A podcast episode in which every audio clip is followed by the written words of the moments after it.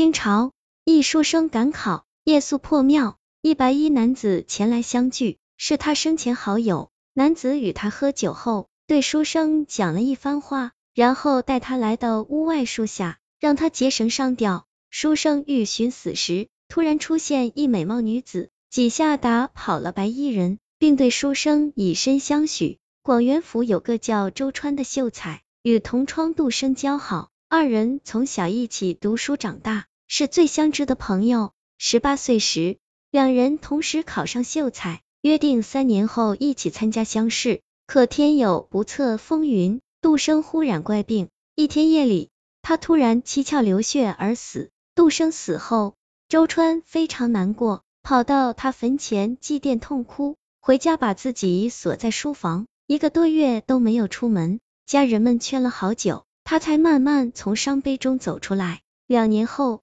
周川独自骑着毛驴去府城复试，想到与好友相约同去考举人的，现在却只能一人独行，不禁又伤感万分。这天黄昏时，他走在一座大山中。前后都没有村寨借宿，周川四处打量，见不远的山头上有一座破庙，便骑着驴子赶了过去。周川在庙外喊了两声，根本无人应答。破庙的木门已经朽烂，轻轻一推就开了。进庙后，看见满地尘灰，很明显，此庙荒废许多年了。庙中神像都已倒塌在地上，断成数截。周川在庙中角落处收拾了一块地方。找来干草铺好，又把被褥铺上去，只能将就一晚了。周川收拾一番后，点亮了蜡烛，他拿出两个烧饼啃了起来。就在这时，庙门忽一下打开，一个身穿白衣、面色苍白的男子走了进来。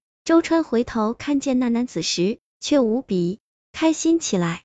这男子正是杜生。周川虽然知道他是鬼，但生前是自己挚友，今番相见。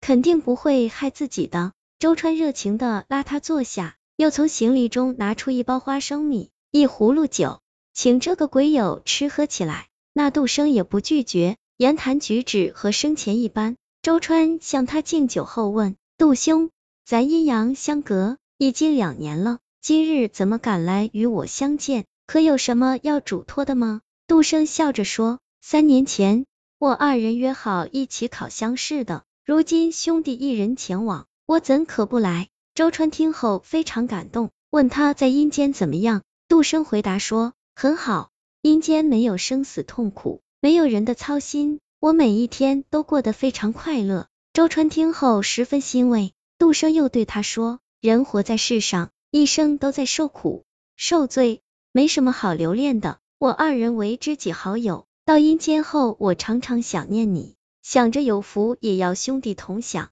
于是我花钱在阴间给你谋了个小官，你随我前去，我二人长久相聚，畅谈风月，岂不更好吗？周川听后更加感动，但考虑到了自己的父母，心里便有些犹豫。杜生劝他道：“父母自有父母命，再说你家中还有个两个兄弟，奉养父母这件事还不值得你去担心的。”周川已经失去了心智。回答说：人如果失去了知己相聚的快乐，留在世间又有什么意义呢？现在就和你走，接下去怎么做呢？杜生大喜，拉着他就出了门，来到屋外的一棵歪柏树前，拿出一条拇指粗的麻绳，交给杜生，让他绑在树上，结绳上吊。周生迷糊中，觉得好友接自己去阴间是为了自己好，便照着他说的做，上前系好了绳子。并做了一个绳套，他看了看杜生，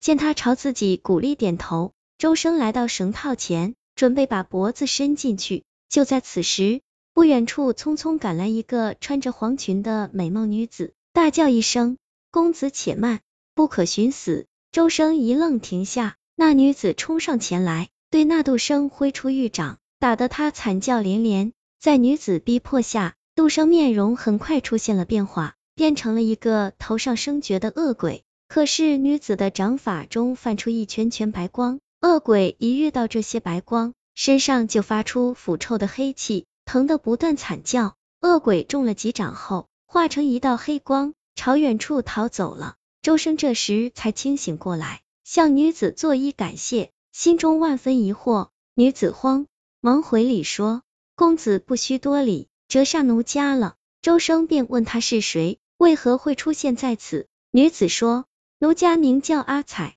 是十年前公子在山里游玩时救过的一只狐狸。一番苦修后，不久前才化为人形，上门找公子报恩，隐着身形陪你赶考。刚才那个鬼物根本不是杜公子，而是一个擅长幻术的恶鬼。因公子一路上想着好友，他便吱吱幻化成他的样子来害你。”周生听后惊出一身冷汗，感慨万分。女子陪他进入庙中，表示人活着才好，不能想着死，死后一点不好玩。